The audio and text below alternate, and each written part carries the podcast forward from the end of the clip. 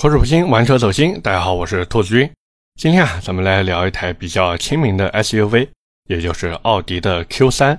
之所以要聊这台车呢，主要是因为最近，哎，我又跟我那个在奥迪 4S 店上班的朋友见面了。那么他也是告诉我，现在这个2022款的奥迪 Q3 啊，也是陆陆续续，不对，应该说是汹涌澎湃的到店了。我呢也是趁那个机会啊，好好的体验了一下这台车。之前我每次开 Q3 的时候，都有一点怎么说呢，囫囵吞枣吧。而且我自己说实话，我不是特别的中意这个 Q3。如果真的要选的话，其实我更中意奥迪的 A3。当然了，我的想法只能代表我自己。实际上，奥迪 Q3 这个车子呢，还是挺受这个消费者们欢迎的。所以今天呢，我们也是来好好的聊一聊这个新出来的2022款 Q3 到底怎么样。那么说是新出来的车呀，其实早在去年的九月三十号的时候，一汽奥迪官方呢就宣布这个2022款的 Q3 正式上市。但是我们都知道，在去年下半年的时候啊，一方面这个车辆的产能确实不太行。这个不是说光奥迪一家，这个所有的车子产能都不是特别的好。即便像一汽奥迪这种大体量的车厂，他们呢也是直到快要年底的时候才缓过一口气来。之前他们一直都是把生产重心啊放在了 A4L 和 Q5L 这两台车上面。得亏现在产能恢复的大差不差了，这台新款的奥迪 Q3 呢才算能和大家见面。既然是新款车型呢，它的这个配置肯定会稍微的调整一下。这台车它现在一共出了六款车型，定价二十七点八八到三十二点三六万。实际上，奥迪 Q3 之前的配置非常多，哪怕我们只看二零二一款的配置，你会发现啊，就光是一点四 T 的车型就出了五个配置，现在等于是做了一个精简。他们呀，等于是把 1.4T 的版本缩减成了高中低三个配置，然后呢，取消了 2.0T 中功率的时尚智雅型。毕竟这个智雅型一直以来都没什么人买。当然啊，这个 2.0T 中功率的四零时尚动感型呢，还是得以保留。一汽奥迪这一次呢，还新增了一个 RS 套件版本。这个 RS 套件版本，我之前在聊 Q5L 那期其实已经说过了。简单来说呢，就是让你多花点钱，然后去买一个好看的皮肤。你要觉得说，哎呀，这个颜值够高，对吧？那你就去买。你如果说觉得，哎，无所谓，那你就不买，就这么简单。那么各位其实可以发现，就是一汽奥迪现在正在疯狂的蹭这个 RS 的名头。为什么呢？因为有话题性，而且这个颜值呢摆在这边，就那些小姑娘啊、小伙子，他们一进展厅以后。看到这么一台带着 RS 套件的车型摆在那儿，你就说他们会不会迷糊？那肯定迷糊呀，对不对？甚至可以说，只要他们不坐到车子里面去，只要不看到这个 RS 套件版本的价格，那他的心思就会一直停留在这个 RS 套件版上面。当然啊，最顶配的那个 2.0T 四驱伪高功版也是继续保留了下来。为什么我会说这是伪高功呢？因为这个所谓的高功率发动机啊，它虽然打着四五 TFSI 的名号，但是呢，它只有两百二十马力。实际上，真正的高功率发动机应该是 A4L 四五四驱上面那个两百五十二马力的。假如你买了这个顶中顶配的 Q3，你其实也可以这么劝自己说：哎呀，这个发动机呢和 A6L 是同款。哎，你这么一想，是不是心里舒服一些了？所以总的来说呢，现在这个2022款的奥迪 Q3 啊，算是对之前的车型进行了一个精简。其实按照一般车厂定配置的逻辑来看呢，我总觉得是不是 Q3 啊，它有可能在明年就换代了。不然各位想一想，明明是配置越多越能拿捏住客户，因为这样就可以让客户根据自己的预算。尽可能的去选择到适合自己的车型，而现在一汽奥迪它不断的收缩配置，是不是就能代表 Q3 它将会有一个大动作呢？当然，不管 Q3 是不是要换代，我觉得啊，现在这个价格呢，确实也还行。我还特地跟我那位兄弟聊了一下，就是现在啊，1.4T 版本全系优惠二十三个点，然后 2.0T 的版本呢，全系优惠二十个点。两个动力配置其实都是时尚动感型卖的最好。至于那个最顶配的 2.0T 四驱版，他告诉我基本上就没有人会去买，连问都不会问，因为大多数来买奥迪 Q3 的客户啊，他们全都是冲着 1.4T 中配来的。裸车二十二万六不到，落地二十六万以内就可以拿下。而且现在这车很多人都是贷款去买，一般就是贷款额度做个十万这样，分十二期或者二十四期还款，利息呢也比较低，一年的利息啊也就几百块钱。他还跟我说了一个他自己亲身经历的故事，就是前段时间啊，他碰到一个客户，小伙子呢刚刚上班没有多久，就想着说买台车代个步。本来啊是想买一台 A3 的两厢，但是家里考虑到说，哎呀，这是他们家里面的唯一用车，所以呢一直都在劝他买一台 SUV。哪怕说他们全家老小一起体验过后，觉得说，哎呀，Q3 和 A3 的空间差不多，但是家里面人就认为买一台 SUV 回去不仅更有面子，而且更实用。然后我就问他，我说，那你当时是怎么处理的呢？我这朋友就说自己当时呢，只是简单的说明了一下 Q3 这台车，接着呢带他们去试乘试驾了一圈，跟他们说了一下这车的保养费用，也就是小保养一千一百块钱不到，半年或者一万公里做一次嘛。等临走的时候呢，他还让这客户啊带着家里人去隔壁的奔驰和宝马再看看。我说，哎呀，你这玩的是什么套路呀？然后我这朋友就跟我说，哎，你不懂了吧？我这招叫欲擒故纵。我说，哎，你给我说说看。他说，按他的销售经验呢，这种客户其实很好拿下，因为啊，他们的内心是想买 BBA 来充门面的，而且特别怕车子出问题，同时呢，也怕价格太贵，然后超出预算太多嘛。包括他们还想着后期保养能便宜一点。后来啊，果然不出他所料，客户呀自己对比了一圈，然后呢，又回家琢磨了一下价格。最后还是来买了一台白色的 Q3 1.4T 中配，贷了十万块钱，分两年还清。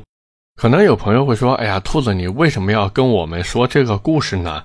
其实就是因为从这个故事上就能很好的体现，目前奥迪 A3 它的卖点或者说它的一个卖法到底是什么。它玩的其实就是一个田忌赛马。首先啊，奥迪 Q3 这台车，它的品牌摆在这里。很多人觉得说，哎呀，奥迪现在都是一线豪华守门员了，对不对？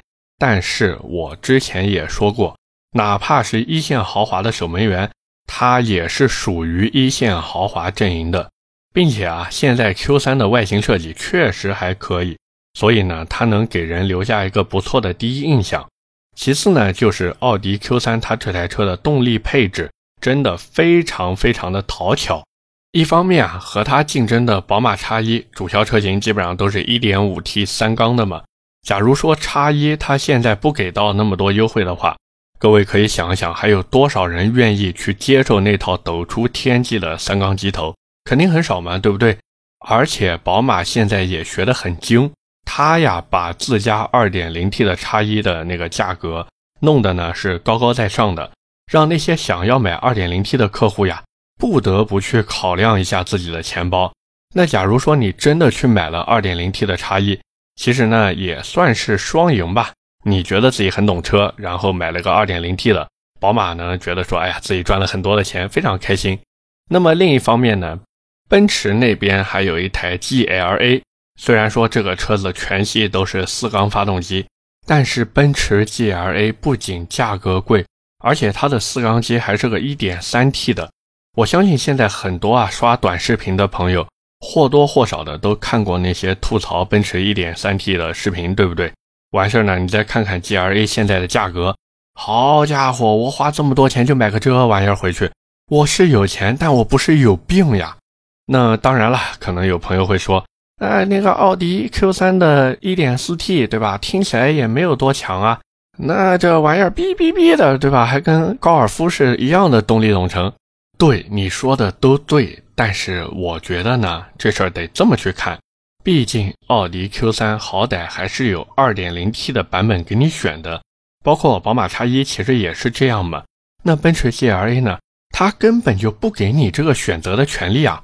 哦，对了，它也给你一个选择的机会，就是你得加钱去买到 AMG 系列的 GLA，那个呢确实是个 2.0T 四缸机。所以呢，这也是为什么现在奥迪 Q3 和宝马 X1 啊，他们两台车互相之间打的有来有回的原因。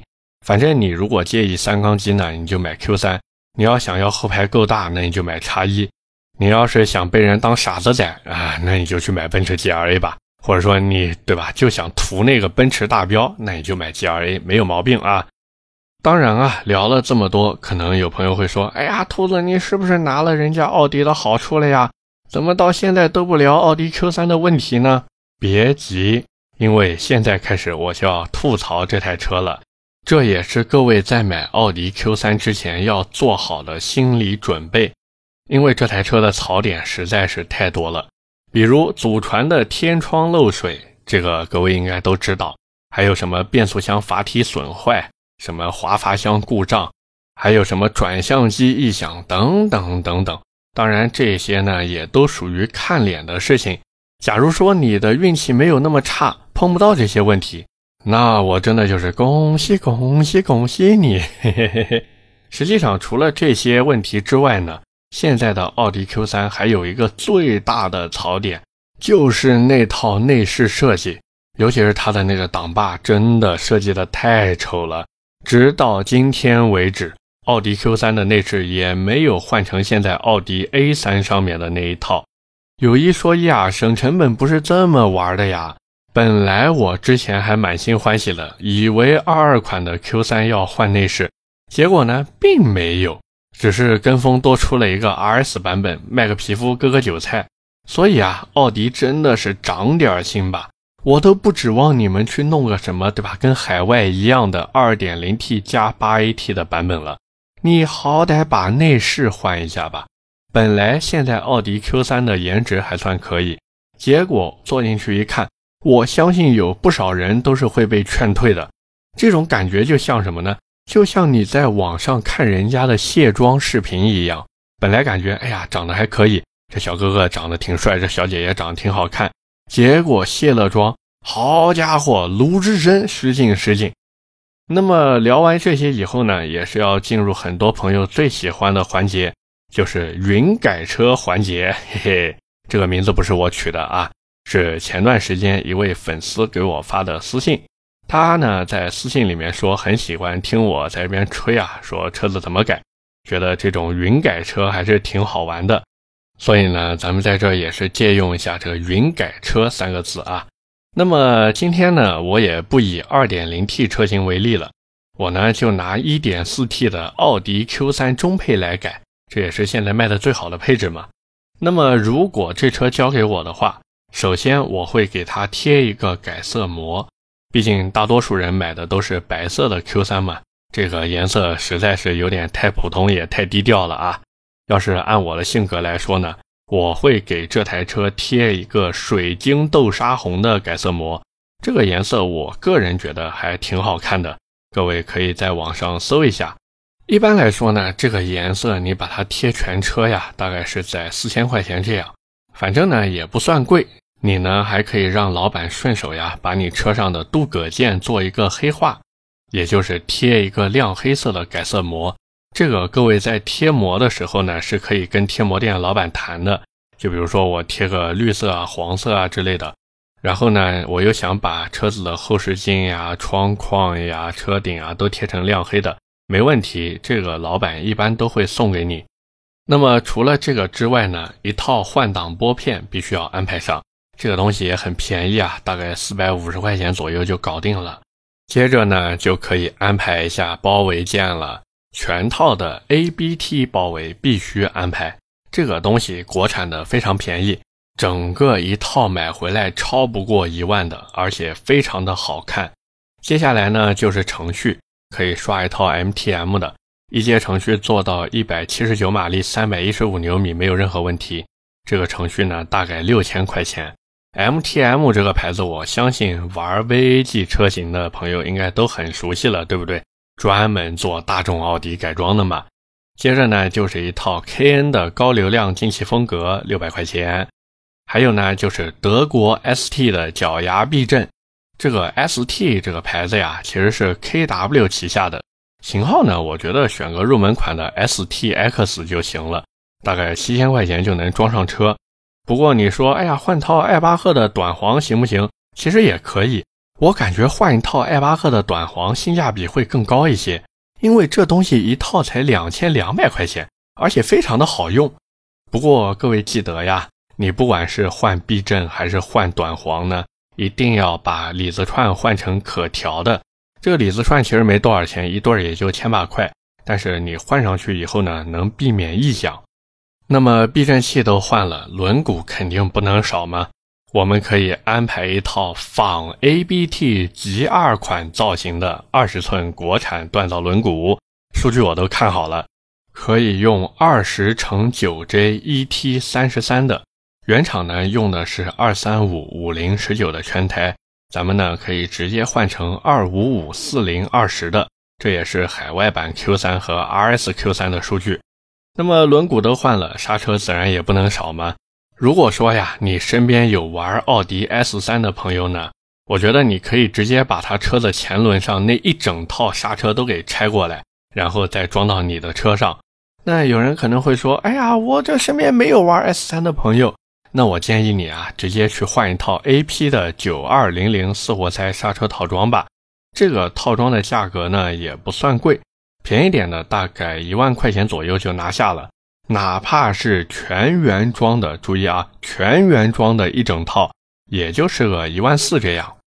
当然啊，改了这么多下来呢，我相信肯定会有朋友说想改一套排气，但是我觉得呢，这车真的千万不要改排气了。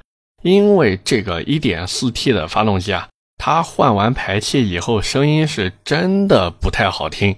我还特地找了一下那个 RES 排气中尾段的声音，我在这边反正转录一下给大家听一下吧。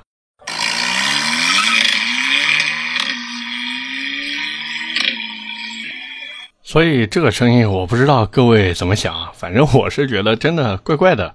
当然，你如果说我就是想把这个声浪放出来啊，我就想体验一下，那我觉得可以，那你就换一下吧，反正也不是很贵，一万块钱以内就这个 RES 的呀，一万块钱以内带电子阀门的绝对能拿下了。基本上这些东西弄下来以后呢，你的车子呀就会变得非常非常的好看了。至于一些其他的东西呢，我觉得都是心情件，你们懂的啊。那么最后的最后呢，我们也是来小小的总结一下。奥迪 Q3 这车呢，反正现在主打的就是一个性价比。如果你真的想去买，那直接去买 1.4T 时尚动感型就行了，也不要想着什么，哎呀，这车 2.0T 的车型动力会更好。我是觉得完全没有必要，因为你如果真的追求动力的话，你拿买 2.0T 奥迪 Q3 的钱去买一台领克零三加 Sign 不够吗？那简直就是绰绰有余了呀！那车开起来动力不比你这玩意儿强吗？或者你说我不买这个领克零三加 Sign，可以呀，没问题啊。你差不多的价格，你都能去买那个林肯冒险家了。那冒险家和奥迪 Q3 一比，对不对？奥迪 Q3 真的货比货得扔了。当然啊，假如说你只是想买一个豪华品牌的入门车型，然后呢，作为一个日常代步工具，同时呢，还能满足一下家用的需求。那我觉得奥迪 Q3 确实是一个还可以的选择，毕竟呢，价格摆在这边嘛，差不多价格能买到的也就是那个 1.5T 的三缸宝马 X1 了。那么，与其说你为了更大的空间，然后捏着鼻子去忍受三缸机，我觉得倒不如去买台奥迪 Q3 了。你们说对不对呢？OK，那么今天关于奥迪 Q3 我们就先聊这么多，下面是我们的留言互动环节。上一期节目我们聊了吉利的新帝豪 L，第一条留言来自小乔聊车，他说荣威 i5 卖的还好吧？这主要是因为我在上一期的节目里啊提到了荣威 i5 这台车，他说他自己当时在荣威那一会儿销量还是不错的，价格呢也比较不错，1.5T 是最近新出的，并且运动性给的还是很足的。从我自己的角度来看呢。如果真的让我在荣威 i5 和名爵五之间选的话，我其实更占名爵，真的，因为名爵那个造型呢，我觉得比 i5 能再好看一点。而且名爵是什么呀？是 AMG 呀，对不对？一台 MG，我写作英文就是 AMG 啊，这是不是就相当于对吧？变相拥有了 AMG。所以你这么想想，是不是 i5 的竞争力就差了一些了呀？那么这也只是一个玩笑啊。荣威 i5 这台车呢，确实现在的产品力做的还是很不错的。所以如果有朋友想在十万内的价格买一台国产家轿的话，可以考虑一下荣威 i5 这台车。第二条留言来自平凡的大王，他说想问一下四缸的宝马 X1 怎么样，值不值得入手？号称空间比 X3 大，不知道和 Q5 比如何呢？这个空间比 X3 大，主要是因为 X1 的后排坐垫很短，知道吧？你如果说去跟 Q5L 这种国产再一次加长的车型去比，那你这个叉一的后排肯定比不过人家的嘛。一分价钱一分货，你如果说在这个价位里面想去考虑一个我们说空间又大、逼格又高、完事呢动力还可以的车子，我是真心实意的推荐你去看看林肯的冒险家。而且现在很多去买冒险家的客户。他都不拿这台车去跟什么 Q3 x 一 GLA 比了，人家都是直接去跟 X3 Q5 奔驰 GLC 对比了，所以你就能知道冒险家这台车它给的配置有多高，它这个车子的竞争力有多强了。所以真的考虑一下冒险家吧，好不好？最后一条留言来自栀子花落殇，他说现在国产品牌几个车企都在混动发力了。兔子什么时候可以做期节目聊一聊啊？这个话题呢确实很不错。我之前想着呢是跟传谣一起在停车场那个节目里面把这个话题聊一下的，但是为什么直到今天还没有聊呢？主要就是因为还有很多的混动车型它并没有真正的上市，所以我们也是在等，就等什么呢？等这些车子陆陆续续都给出完了。我们呢，能真的去开上它，去试上它以后，再来跟大家进行一个分享。因为如果单从技术角度去分析的话，这些车厂，尤其是这些国产品牌，他们的这个技术拿出来都是顶呱呱的，没有任何毛病。你只有真正的去开，真正的去试了，你才能知道啊，他这边有点不足，或者说他那边做的比较好。所以也是不要着急吧，这个话题以后肯定会聊的，好吗？OK，那么以上就是我们今天节目的全部内容了，也是感谢各位的收听和陪伴。我的节目会在每周二和每周四的凌晨更新，点赞、评论、转发是对我最大支持。如果各位还有什么想听的车，也欢迎在节目下方评论区留言。我们下期接着聊，拜拜。